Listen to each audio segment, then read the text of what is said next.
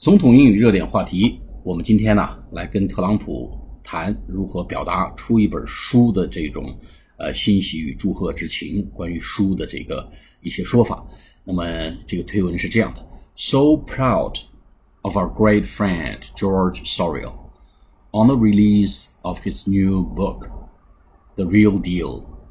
George worked incredibly hard on this book and is fantastic A must read for the summer。不长这篇推文，但是有几个词呢，大家需要记住。So proud of our great fan，哎，这是又是个套话。So proud，哎，总是在夸别人、激励别人。So proud of you，so proud of our team，so proud of our product so proud of the success of the project 都可以用 so proud of our great friend 我们伟大的朋友 George Sorial on the release of his new book. Release 什么意思呢？R E L E A S E，一个叫释放，He was released yesterday，他昨天被释放了啊。还有一个叫出版发行了，R E L E A S E，出版发行 of his new book The Real Deal，新书的名字呢叫真正的交易。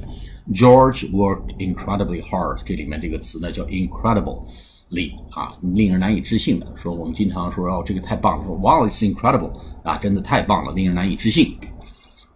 这个地方呢，incredibly hard 做副词用啊，令人难以置信的努力工作，在这本书上啊，就写这本书呢，这是费了九牛二虎之力呢，worked incredibly hard on the book。我们中文就说写这本书呢，是费了九牛二虎之力啊，挥汗如雨。努力拼搏，哎，都可以用这个 incredibly hard on this book。And it's fantastic。最后呢，这本书呢太棒了，太牛叉了，fantastic，fantastic，f a n t a s t i c，哎，太棒了。A must read，这是最有用的这个词啊，must 必须一个横杠 read 必须读，for the summer，一本必读书，夏天的一本必读书。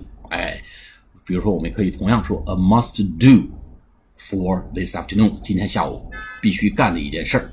呃、uh,，a must do for the year，今年必须干的一件事横杠 do 啊，这个做名词用。好，我们再来读一遍。So proud of our great friend George Sorial on the release of his new book, The Real Deal.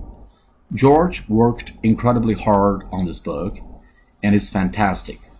A must read for the summer. 好，我们下次节目再见，谢谢大家。